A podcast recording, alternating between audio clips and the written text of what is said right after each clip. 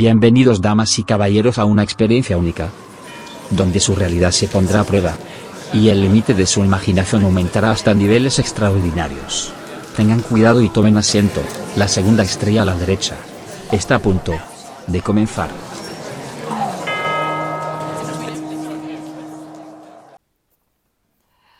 Hola a todos, estimados oyentes, buenos días, buenas tardes, buenas noches, dependiendo del lugar donde nos estén escuchando.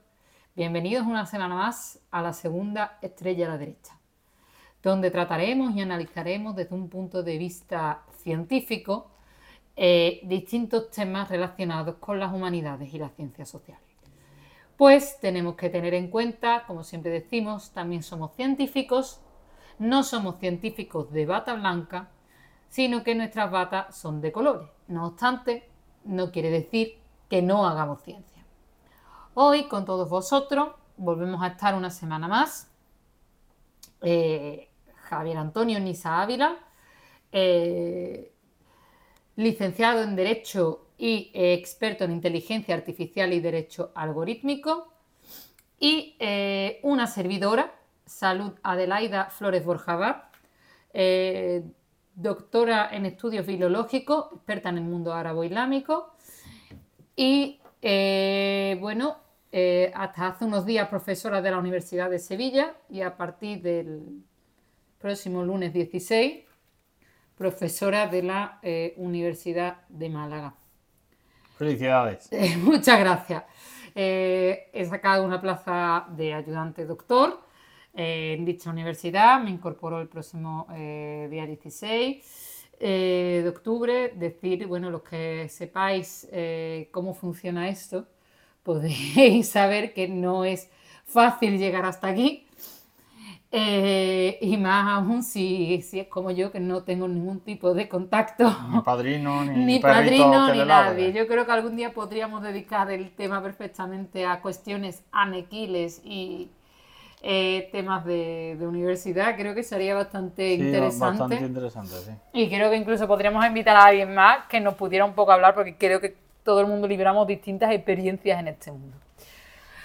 Broma aparte, eh, llevamos una semana un poco controvertida, eh, un poco llamativa en los medios de comunicación respecto a la cuestión entre Israel y Palestina o Israel y Hamas, como dicen algunos medios de comunicación, y a todo lo que ha habido.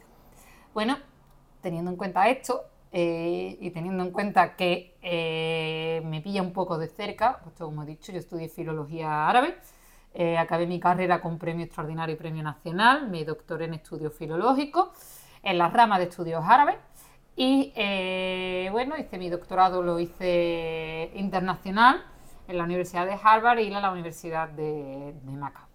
Asimismo, tuve la oportunidad de, estar en distintos países árabes, habiendo estudiado en Túnez, y también he tenido cierta conexión con el mundo palestino, por decirlo de alguna manera. Conservo algunos amigos allí y eh, tal vez por ello haya vivido un poco más de cerca el conflicto.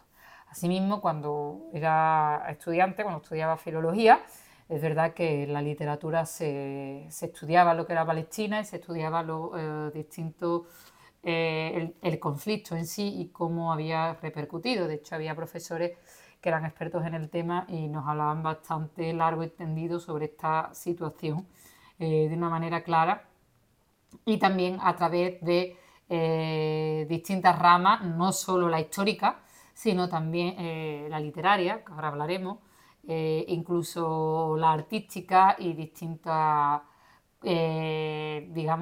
eh, ramas intelectuales que muchas veces nos ayudan a comprender la historia, ¿no? puesto que la, historia no la podemos entender a base de golpes ni, ni nada por el estilo, porque hay distintas formas de verla. Pues bueno, para ello hoy nos hemos estado un poco eh, documentando, hemos estado analizando un poco la situación. También cabe decir que eh, el hacer este programa nos ha costado bastante, ha sido algo que no eh, nos ha costado decidirnos, pero bueno, sea incómodo o no el tema, al fin y al cabo es ciencia y la ciencia está para eso, ¿no? Para analizar aquello que nos incomoda incluso o aquello que no nos gusta o aquello que nos puede provocar un poco de, de temor o no temor en sí, sino más bien de, bueno, no, no me quiero llevar bien mal con la gente, no quiero que nadie malinterprete, ni nada por el estilo. Por ello, lo que vamos a hacer es lo siguiente, vamos a hablar eh, cómo era la situación eh, de Palestina antes de la creación del Estado de Israel.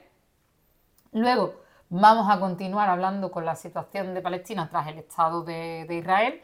Eh, y posteriormente, antes de generar debate, vamos a, incluir, como he dicho, temas literarios, hablando del gran poeta palestino, por decirlo de alguna manera, Mahmoud Darwish, y también del caricaturista Najil Ali. Eh, teniendo en cuenta que ha sido un caricaturista referente en el mundo árabe y que ha sido prácticamente de los más admirados y que muchos caricaturistas eh, lo han no imitado, pero sí han eh, seguido su estilo o han utilizado el personaje mítico Handala, del cual hablaremos ahora eh, posteriormente. Pues sin nada más, paso ahora mismo a comentarle la situación de la Palestina o de lo que era Palestina eh, antes de que era eh, Estado de Israel, concretamente bajo la dominación del, Imperio Otomano. Hay que decir que yo tuve la oportunidad de, impartir este tema en la Universidad de Sevilla en el curso 2019-2020, en la asignatura de Historia del Islam Moderno.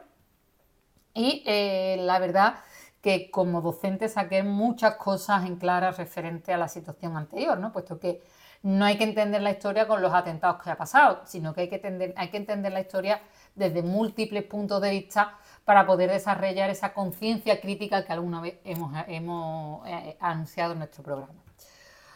Bueno, pues bien, al dividirse el Imperio Romano, Palestina quedó bajo la dominación del Imperio Oriente hasta el año 636, cuando se produjo una conquista islámica de región por los árabes. Estuvo sucesivamente bajo el dominio de la dinastía Omeya, que fue del 661 al 750 aproximadamente, el califato abbasí y los turcos eh, selyúcidas. Las cruzadas fracasaron en establecer el dominio europeo duradero en Tierra Santa. La primera cruzada eh, logró derrotar a los selyúcidas en 1098, tras lo cual el califato fatimí ocupó Jerusalén. Por otro lado, los cruzados lograron tomar la nueva ciudad y establecieron allí el reino de Jerusalén, del 15 de julio de 1099 al 2 de octubre de 1187, cuando la ciudad fue reconquistada por el sultán Saladino, Salahaddin sería árabe, que estableció la dinastía de los ayubíes en Egipto y Siria. En fin, reemplazada por la, por la dinastía de los mamelucos, también en Egipto, que dominó eh, la región hasta 1556, cuando fueron derrotados por los otomanos dirigidos por Salim I. La región de Palestina, por tanto, fue parte de la Siria otomana bajo el dominio del Imperio Otomano durante cuatro siglos hasta la Primera Guerra Mundial. Eh, desde la década eh, de 1880, el sur era parte de Saniak, eh, separado de Jerusalén, mientras el norte dependía del vilayato de Beirut y el este del río Jordán dependía del vilayato de Damasco. Podéis, si cogéis un mapa, podéis más o menos ver un poco la situación con lo que acabo de decir y comprender lo que era un poco Palestina de la época. Por otro lado, eh, como acabo de decir, eh, Palestina formaba parte eh, de la región más amplia de la Gran Siria. Es decir, estaba dentro del vilayato de Damasco, repartida más tarde en el de Sidón y el de Damasco y finalmente en el de Beirut. En el trazo administrativo se modificaba según las necesidades de la sublime puerta, procurando romper alianzas familiares. Así pues, Acre, Nablus y Jerusalén eran los tres grandes centros administrativos convertidos en Saniacs, de los que dependían otros centros como Haifa, Safat y Nazaret.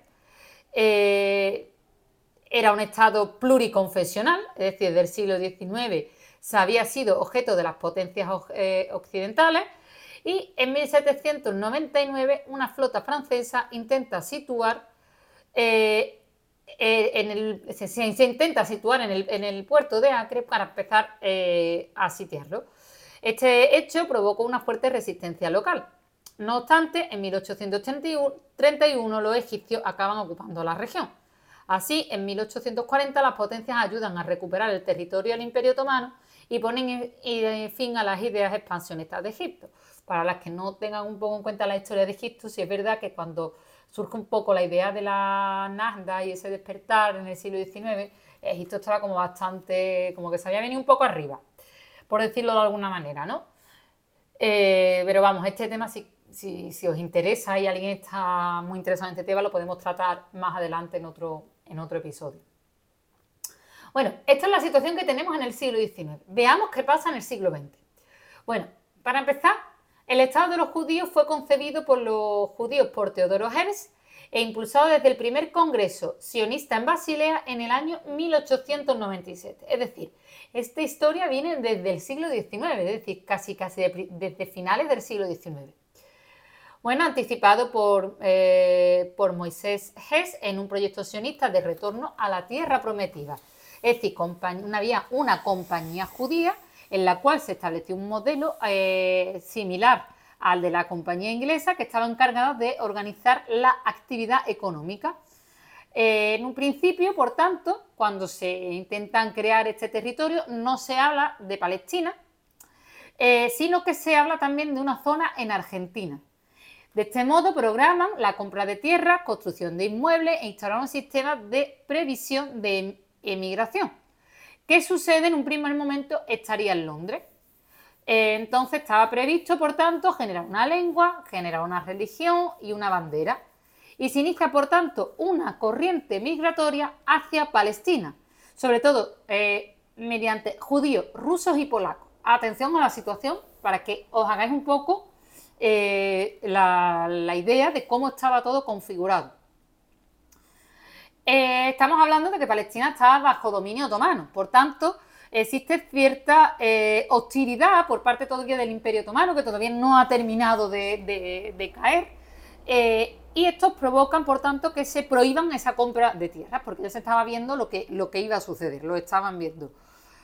Eh, entonces, ¿qué ocurre? Cuando entran en la guerra, se convierte en frente de batalla y se empieza a dar cierta visibilidad al movimiento eh, sionista. Así, en los acuerdos de Sykes-Picot, en 1916, Palestina queda fuera del Estado árabe autónomo, gobernada por una administración internacional no especificada. Estamos hablando de 1916, es decir, el desastre de la Nakba es en 1948. Por lo tanto, podéis hacer esta idea, no es nada, porque se está hablando en los medios de comunicación de 70 años, pero yo es que me iría al siglo XIX.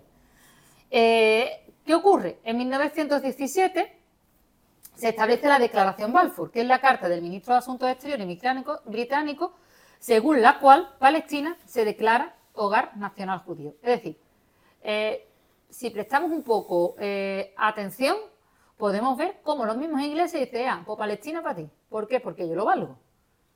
Generando el conflicto que hemos podido llegar prácticamente hasta ahora. Bueno, pues Teniendo en cuenta esta historia, podemos ver cómo son los antecedentes de, lo que viene después.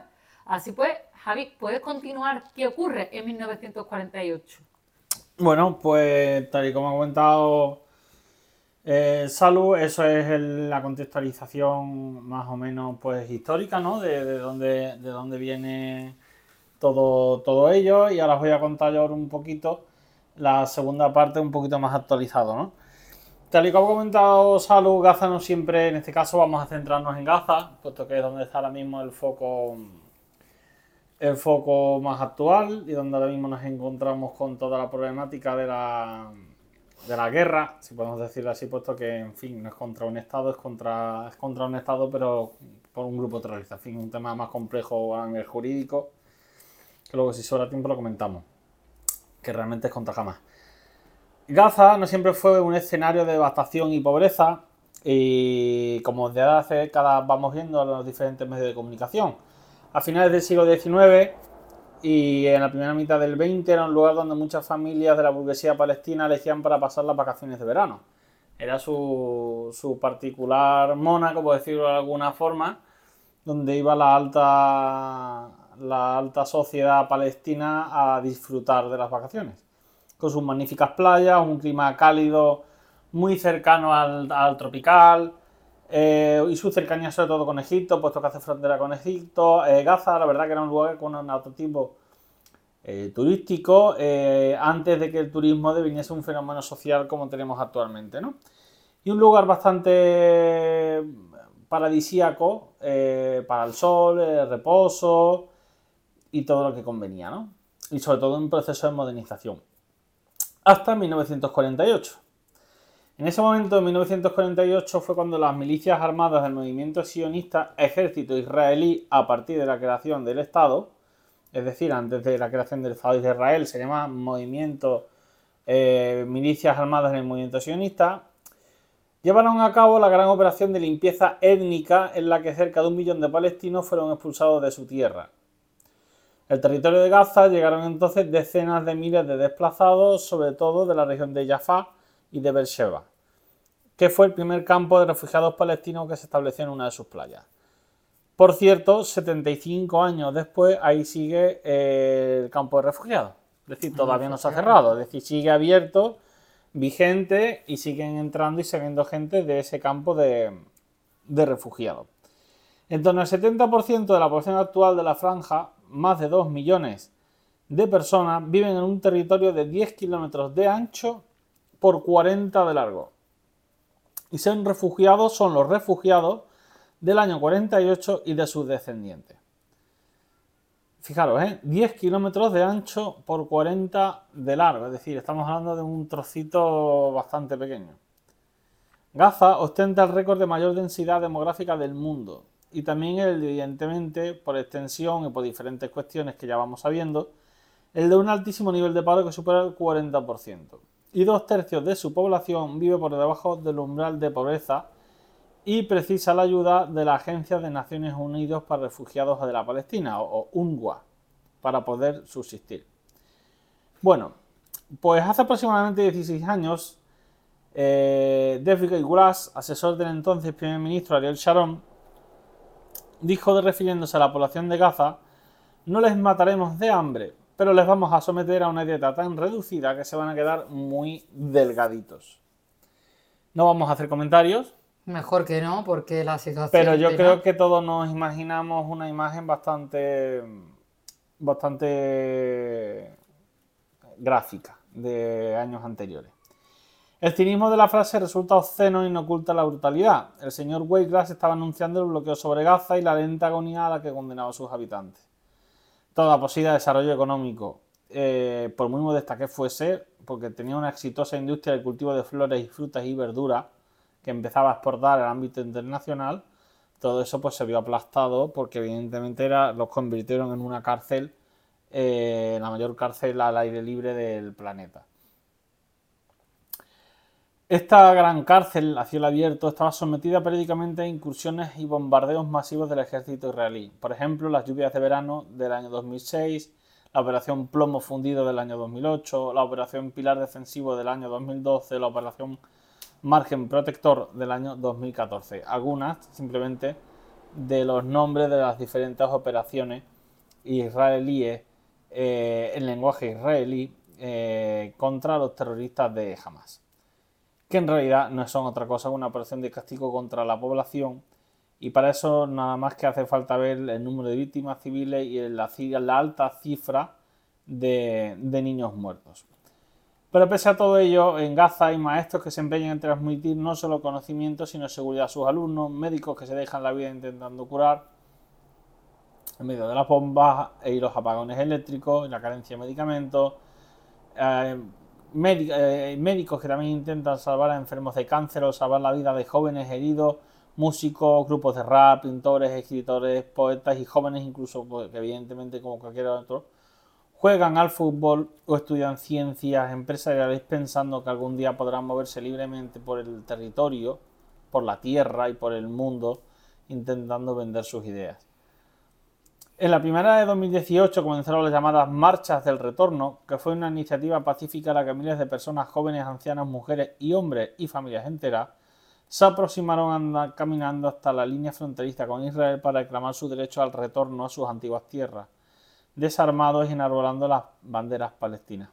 Los manifestantes llegaron a pocos metros de la alambrada que separa Gaza de la llamada Tierra de Nadie, una zona requisada a los propietarios palestinos y vaciada de vegetación y edificios por Israel para convertirla en una franja de seguridad.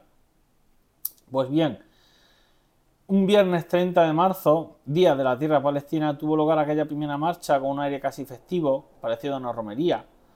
Eh, y fueron avanzando hacia ese gran talud de tierra donde se apostaban francotiradores del ejército israelí, que dispararon contra los manifestantes.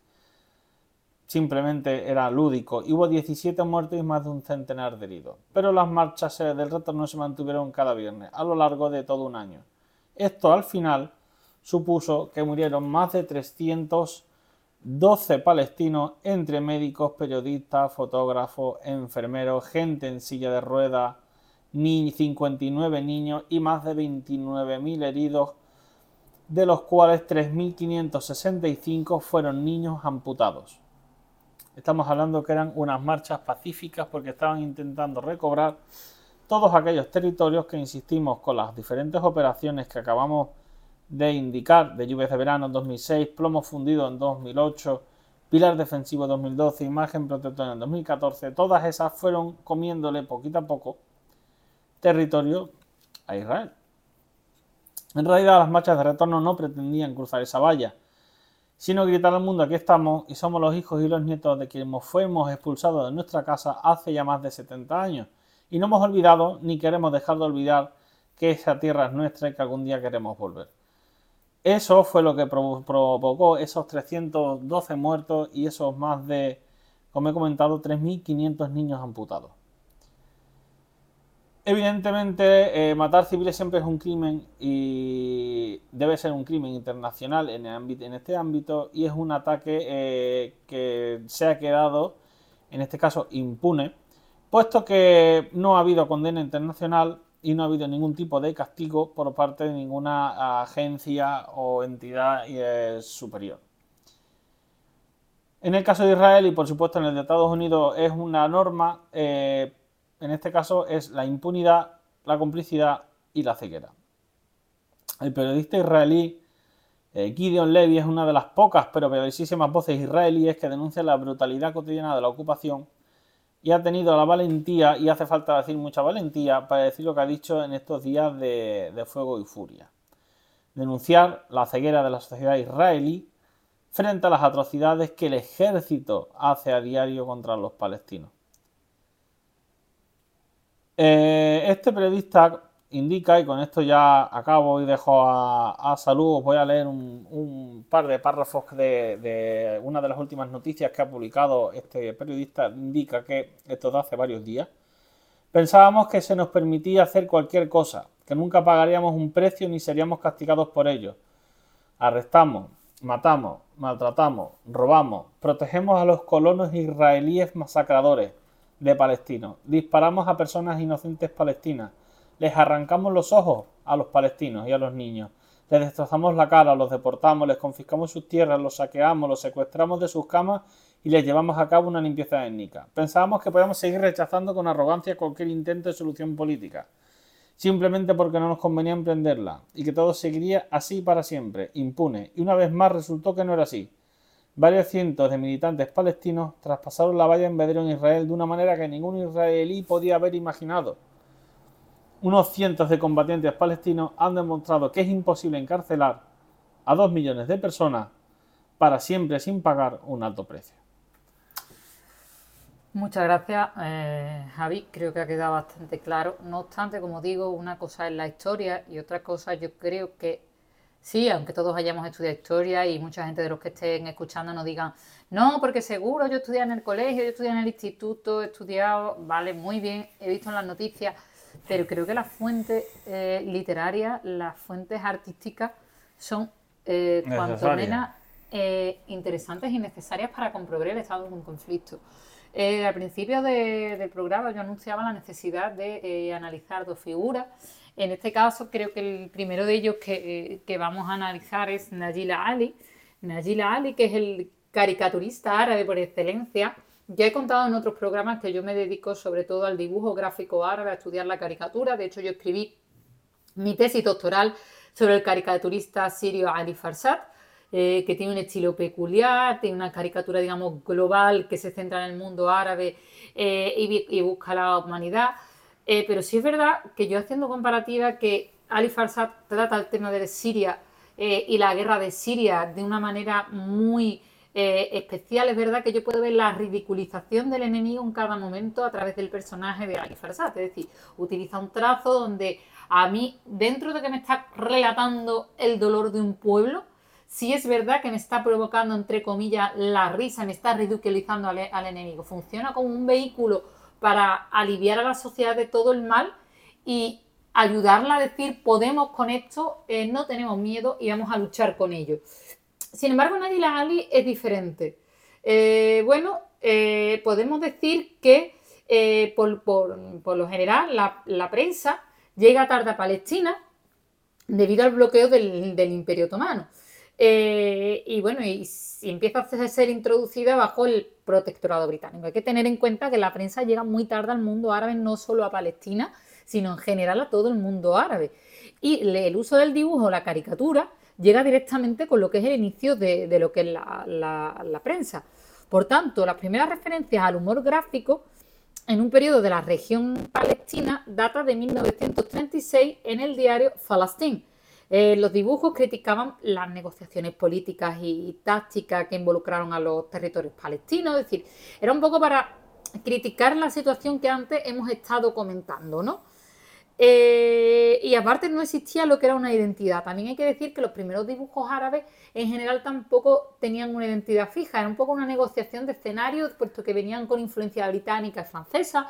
Y era una negociación un poco eh, que no sabían a lo que se, se, referían, ¿no? De hecho, hay quien habla de esquizofrenia un poco cultural, de soy de aquí, pero soy de allí, no sé muy bien la cultura que estoy representando, quedaba ahí un poco en el aire, ¿no? No obstante, eh, Najila Ali, eh, bueno, es la figura más importante dentro de la caricatura palestina, aunque actualmente existen otros caricaturistas palestinos bastante buenos eh, que, relatan con una brutalidad el conflicto de una manera clara, directa y, mostrando todo lo que hay. es verdad que Najila Ali rehuyó en todo momento de, no de, criticar a Israel, es decir, que no se lo pensó, criticó Israel el, sionismo, los juegos internacionales, así como los errores, los vicios y los juegos de las diferentes facciones palestinas, eh, así como también de, la propia OLP. Hay que tener en cuenta que, eh, bueno, eh, la caricatura sirve para, caricaturizar, ridiculizar y criticar de algún modo a ambos bandos.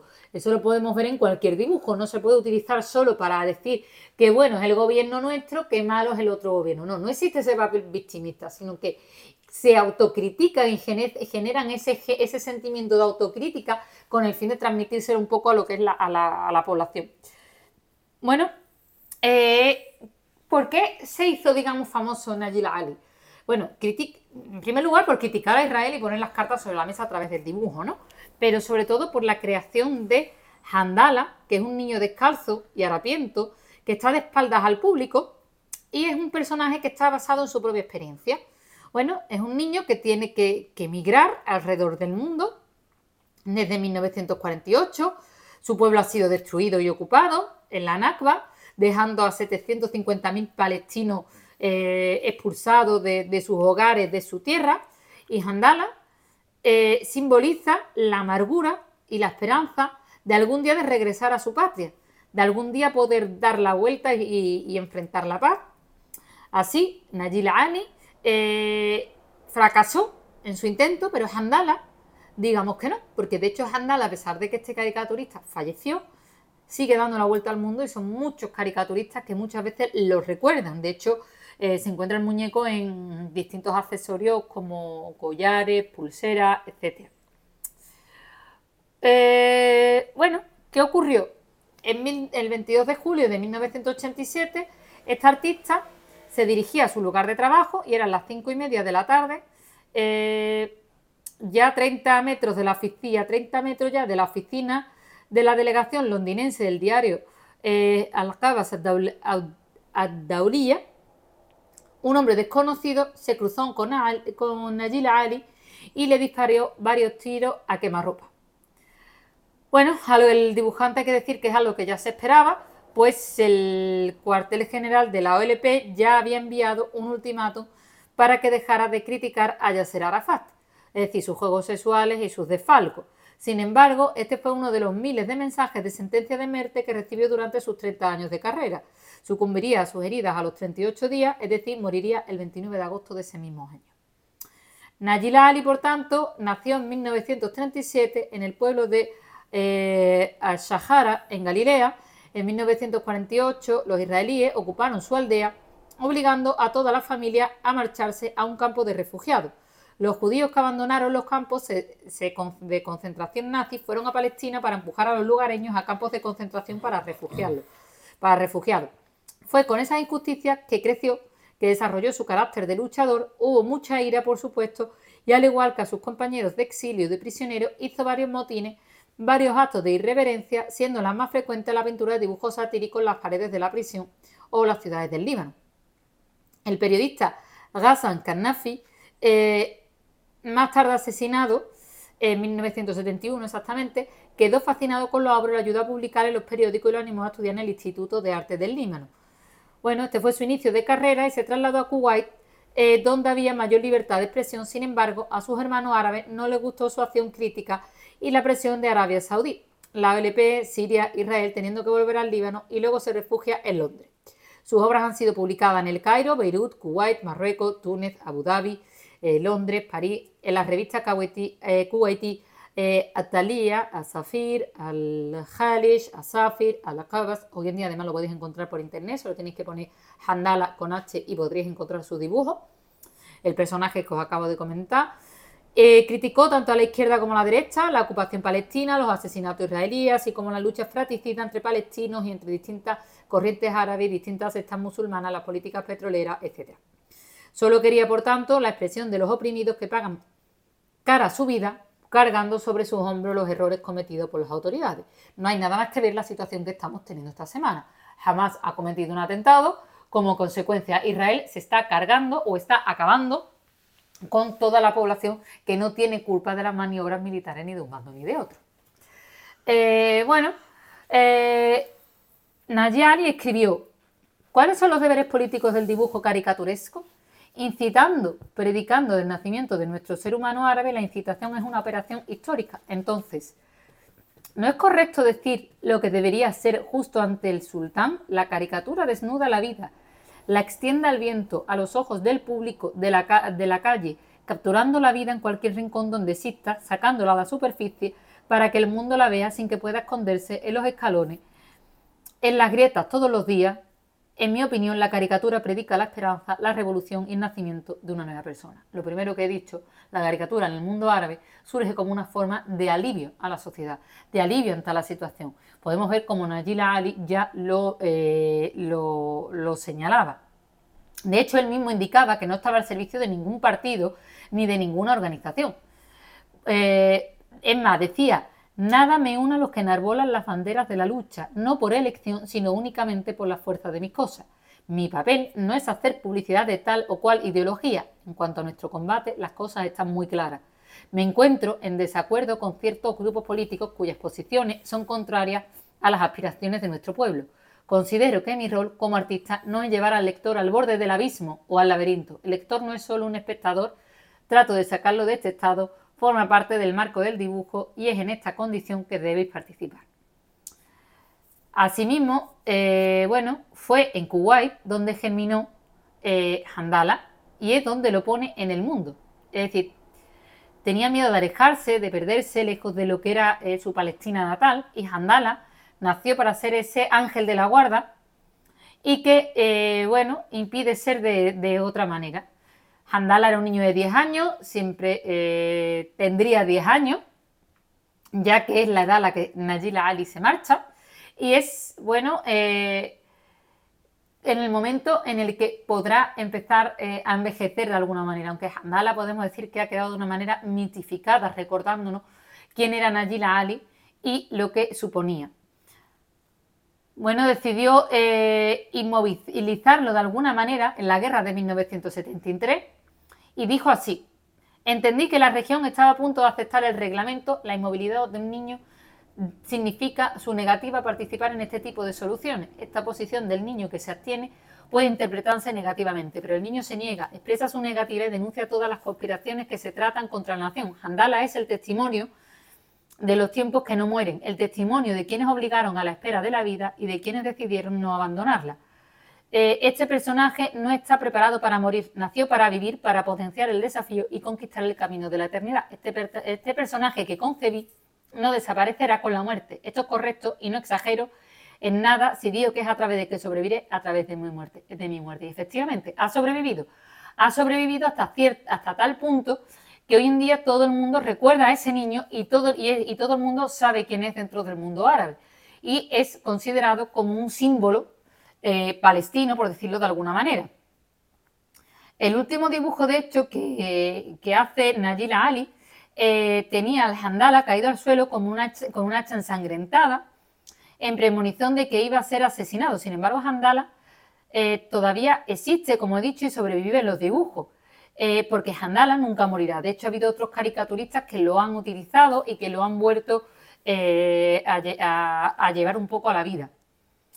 De algún modo, podemos decir que este humor gráfico ha sido utilizado por otros caricaturistas para llevarlo de alguna manera a la idea de lo, que, de lo que puede ser o lo que no puede ser. Eh, uno de ellos, por ejemplo, es Mohamed Sabaneh, un palestino nacido en Kuwait, que es uno de los artistas más conocidos actualmente internacionalmente. Eh, por lo tanto, eh, el más incómodo y en consecuencia ha sido perseguido y censurado y, y en consecuencia de los carteles israelíes.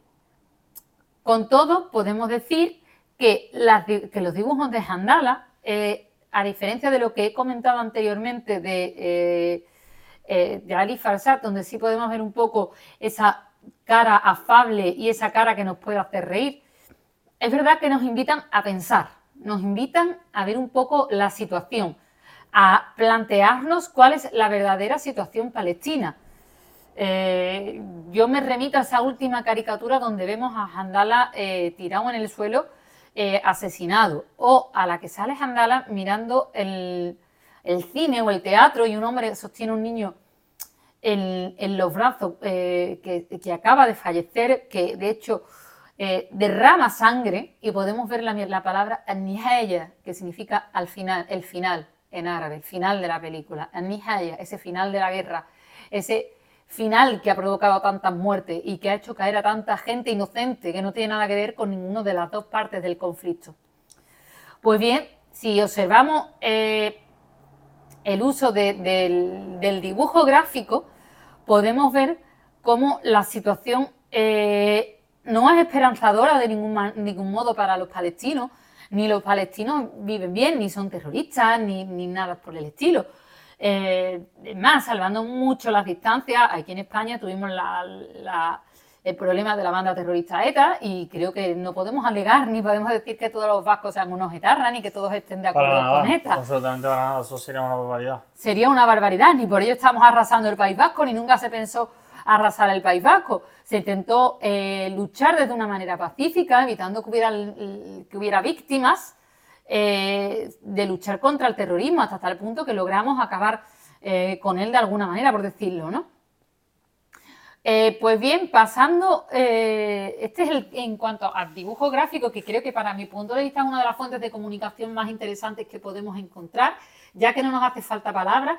De hecho, Nayila Ali tampoco usa mucho lo que son las palabras. Como he dicho, el personaje es el niño de 10 años, mire que le da la espalda al mundo, observando la situación y simbolizando esa esperanza la esperanza de volver a su tierra, la esperanza de que acabe todo esto, podemos eh, ver cómo eh, no solo se convierte en un referente, sino también en cómo eh, sirve un poco para poder luchar a través del arte, luchar a través del dibujo gráfico, luchar a través de la comunicación, mostrando una cosa diferente. Pues como hemos dicho, él no solo critica la parte israelí, sino que también critica la propia parte palestina. O sea que eso hay que tenerlo muy en cuenta y hay que saber eh, muy bien la situación. No obstante, eh, creo que también sería interesante hablar en este tema del gran poeta árabe por excelencia, Mahmoud Darwish. Mahmoud Darwish es el poeta palestino que se ha asociado con el poeta de la resistencia y ha sido traducido por numerosos arabistas. Entre ellos podemos destacar al gran Pedro Martínez Montaves, junto eh, a Rosa Martínez Lillo, también podemos destacar a Luz Gómez, también podemos destacar las traducciones de María Luisa Prieto. Eh, y bueno, eh, aunque muchos no lo conocían en su, en su profundidad, sí es verdad que a lo largo de su trayectoria este palestino, nacido el 13 de marzo de 1941, eh, en, una numerosa familia de Albirgua, habría escrito grandes obras como Pájaros sin alas, Hojas de olivo, Identidad, Identidad El Fénix Mortal, Estado de sitio y El lecho de una extraña, entre otras muchas obras. Eh, no fue un escritor del montón y la producción literaria ha sido eh, traducida, como he dicho, por una gran cantidad de arabistas y ha recibido una gran cantidad de premios. Eh, asimismo, eh, tras, concluir sus estudios secundarios, Darwish fue coeditor de la revista La Aurora, perteneciente al Partido Comunista de Israel, y comenzó a publicar contenido poético en el diario El Nuevo, donde llegó a ser editor, y la revista La Unidad, entre 1961 y 1970 fue arrestado en varias eh, oportunidades en sus trabajos literarios y su militancia política opositora a la ocupación palestina. Y eh, Darwish decidió abandonar el país, por tanto, e instalarse primero en el Cairo, luego en Beirut, donde ingresó en la Organización para la Liberación Palestina. Y eh, más tarde vivió en París, en París y en Túnez y dirigió la revista literaria El Carmelo además de perseguir la Liga de Escritores y Periodistas Palestinos. Podemos ver que tuvo una gran trayectoria, no obstante, quiero, quería ver si, Javi, nos puedes leer tú el poema, lo vamos a utilizar, eh, un poema para ilustrar cómo, eh, digamos, eh, la situación de Palestina en general. Yo me voy uno de sus poemas, ha sido el que lo he elegido yo dentro de toda la producción, porque yo he tenido la oportunidad de acercarme a su obra de hecho, yo tuve una oportunidad de hacer un trabajo sobre eh, Mahmoud Derwish en, la universidad cuando era estudiante, puesto que era un poeta que me gustaba mucho y aparte utiliza un árabe muy bueno, mm, en el sentido de que tiene eh, el uso de las estructuras, el uso de las palabras que utiliza, el vocabulario, podemos decir que es magnífico para generar el impacto que quiere a nivel lingüístico. No obstante, os vamos a leer una versión en español para que todo el mundo pueda entenderla. Como ya he dicho, ha sido eh, traducido por muchos arabistas. La traducción que, vamos a, que hemos escogido es la de María Luisa Prieto. Eh, se llama La Niña o El Grito, podemos encontrarlo también, es uno de los últimos. Lo pueden leer, eh, Javi, fue publicado en 2006. Tenemos que tener en cuenta que Mahmoud Darwish murió en 2008, así que es de los últimos. está situado en Ramallah el título del poema es La niña, el grito. En la playa hay una niña. La niña tiene familia y la familia una casa. La casa tiene dos ventanas y una puerta. En el mar, un acorazado se divierte cazando a los que caminan. Por la playa, cuatro, cinco, siete caen sobre la arena. La niña se salva por poco, gracias a una mano de niebla. Una mano no divina que le ayuda. Grita, Padre, Padre, levántate, regresemos. El mar no es como nosotros. El Padre, amortajado sobre su sombra a merced de lo invisible, no responde. Sangre en las palmeras, sangre en las nubes. La lleva en volandas la voz más alta y más lejana de la playa. Grita en la noche desierta, no hay eco en el eco convierte el grito eterno en noticia rápida que deja de ser noticia cuando los aviones regresan para bombardear una casa con dos ventanas y una puerta. Bueno, creo que no hace falta explicar mucho, se entiende perfectamente, perfectamente lo que está pasando. Es más, hemos estado hablando de caricaturistas palestinos, pero eh, dentro de lo que es la caricatura árabe, es verdad que el tema Israel-Palestina está muy extendido y es un tema específico, siendo crítica tanto la estrella de David como la bandera, como el mismo color azul, que podemos verlo como símbolo dentro de la caricatura árabe en general, no solo en Palestina, y algo como que existe una unión dentro del mundo árabe en contra de esa situación eh, que existe como ha dicho Javi, desde hace más de, 70, años. aunque yo me diría al siglo XIX. Bueno, pues eh, esta es la situación que tenemos. Javi, ¿qué, opinión puedes dar tú al respecto? Bueno, desde un punto de vista más, más legalista o más jurídico, mi opinión, siendo lo más aséptica y objetiva posible, es que, porque es algo que no es que lo diga yo, o sea, una opinión mía, sino que es algo que comparten muchas muchos juristas eh, más expertos que yo en la materia, eh, es Israel desde hace 70 años está violando las diferentes declaraciones de derechos humanos. Digo diferentes porque está la Declaración Universal de Derechos Humanos y la Carta Europea de Derechos Humanos. Porque aunque los muertos sean principalmente palestinos y hay algún muerto también, haya muertos eh, europeos, muchos palestinos también son europeos por diferentes circunstancias. Entonces Israel viola las dos cartas de derechos humanos, la Carta Universal de Derechos Humanos, lo que era decir la Declaración Universal de Derechos Humanos y la Carta Europea de Derechos Humanos. Aparte de cientos de eh, convenciones internacionales, entre ellas la más destacable e importante que creo que todos conocemos, que es la, la Convención de la Convención de Ginebra. Es evidente que está cometiendo desde hace mucho tiempo crímenes de guerra porque no lucha contra no es una lucha entre dos estados lo cual también implicaría crímenes de guerra pero a lo mejor en un contexto más eh, de guerra interestatal podría quedarse algo suavizado sino que está cometiendo crímenes de guerra eh, directos y abiertos porque está luchando contra un grupo terrorista y está eh, actuando directamente sobre población civil, matando de forma indiscriminada a niños, mayores, eh, jóvenes y de todo tipo, invadiendo territorio eh, con un apartheid al aire libre a través de que todos sabemos lo que significa un apartheid, que es lo mismo que pasó en Sudáfrica, y realizando diferentes actuaciones en el ámbito de, como estoy comentando, en crímenes de guerra y de, como están comentando ahora mismo, es un éxodo de millones de personas, que eso se va a convertir prácticamente en una palabra que no estoy usando yo, sino que la están usando no solo los medios de comunicación, sino la ONU, en un exterminio de una población. No, exterminio es poco, vamos a ver. Eh, aquí se habla mucho eh, el cariño mundo y salvando la distancia a la guerra entre Rusia y Ucrania pero sí es verdad que aquí existe una diferencia bastante interesante. O sea, eh, cuando Putin le da por atacar a Ucrania, eh, a, los, a, los, a, los, ucranianos se les, se les trató eh, como tenía que tratarse, obviamente, son personas, se les trató como reyes y se les facilitó todos los medios para que pudieran salir de allí lo antes posible. A estas personas se les está tratando como animales. Eh, no sé si han tenido la oportunidad de ver las imágenes, la gente saliendo de sus casas con los colchones, con sus pertenencias. Con lo primero que han cogido. Con lo primero que han cogido, porque es perder tu vida entera. O sea, aunque tú estés viviendo en Gaza, las condiciones de Gaza ya de por sí mm, se las traen, eh, que de repente te diga Israel, te doy 24 horas para que te vayas de aquí. Llévate lo que te puedas llevar y lo que no, lo pierdes. Y que te quitan tu casa, tu vida, tus pertenencias, eh, tus cosas personales, todo, la vida que tú has tenido, todo.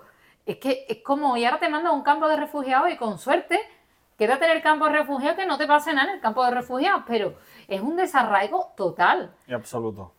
Es que totalmente, es que estamos hablando de que el, éxodo de estas personas eh, no es una cosa como en el caso de Mahmoud Darwish o el caso de Najila Ali, que en el fondo fueron privilegiados, que pudieron salir y a través de la poesía o a través del arte, de la caricatura, lograron eh, un poco transmitir lo que estaba ocurriendo. Y contigo en eso tuvieron problemas, porque ahí tenemos a Najila Ali, que eh, nunca ha quedado claro quién lo ha asesinado. De hecho, la propia Margaret Thatcher, hay quien dice que, llegó a acusar un poco al Mossad y que incluso hubo eh, un poco de enfrentamiento ahí porque no estuvo muy de acuerdo con lo que pasó. Sí es verdad que él se ganó muchos enemigos en el sentido porque criticaba a todo lo que había, tanto por un lado como por otro. Eh, y me parece que era la, mejor manera de ser críticos con todo lo que está ocurriendo. No se trata de estar a favor de Palestina o a favor de Israel, se trata de estar a favor, como decía eh, Najila Ali a través de Handala, de la población civil, de la gente, de la, propia población que, estaba eh, en esa situación. Es un conflicto, eh, por tanto, que no sabemos qué cariz va a tomar. En cualquier caso, nuestra, nuestra idea en todo esto ha sido eh, transmitiros un poco de nuestros conocimientos, transmitiros un poco de la situación que podemos saber como investigadores, en mi caso, eh, como experta en el, mundo árabe-islámico, eh, y sobre todo en temas de política y geopolítica, así sobre todo como en temas de comunicación y caricatura árabe, ha sido mi idea transmitiros un poco la situación hasta donde llegan mis conocimientos. Eh, existen muchos arabistas y gente que está hablando y que está comentando esto, supuestamente a lo mejor con mayor dominio y con mejor conocimiento que yo, que lo están eh, diciendo, pero por favor, yo lo que pido desde aquí es que seamos críticos, canalicemos la situación y que están sufriendo civiles. No están sufriendo Hamas ni está sufriendo Israel, Netanyahu en este caso, sino están sufriendo civiles y por ello creo que deberíamos eh, ser todos conscientes de esta situación. Eh, ¿Algo más que decir, Javi? No, por mi parte nada más. Bueno, pues si no hay nada más que decir, nosotros nos despedimos esta semana. Eh, esperamos que, todo se solucione, que, la, que, pare ya todo esto y que, vuelva a una situación un poco de paz. Y nada más, si nos queréis encontrar, nos podéis encontrar en nuestras redes sociales, que son, Javi. Pues tanto en Twitter como en Instagram sería arroba podcast estrella, repito, arroba podcast estrella. En LinkedIn tenemos un grupo que se llama eh, La Segunda Estrella a la derecha, podcast La Segunda Estrella a la derecha en LinkedIn y luego nuestro correo podcast segunda estrella arroba gmail.com. Repito, podcast segunda estrella arroba gmail.com. Eh, así pues, si queréis sugerirnos, como siempre decimos, algún tema o queréis que tratemos algo en especial relacionado con las humanidades, solo tenéis que decírnoslo y estamos abiertos a cualquier sugerencia. Sin nada más, nosotros nos despedimos, os deseamos una feliz semana y os esperamos en la segunda estrella a la derecha. Hasta pronto.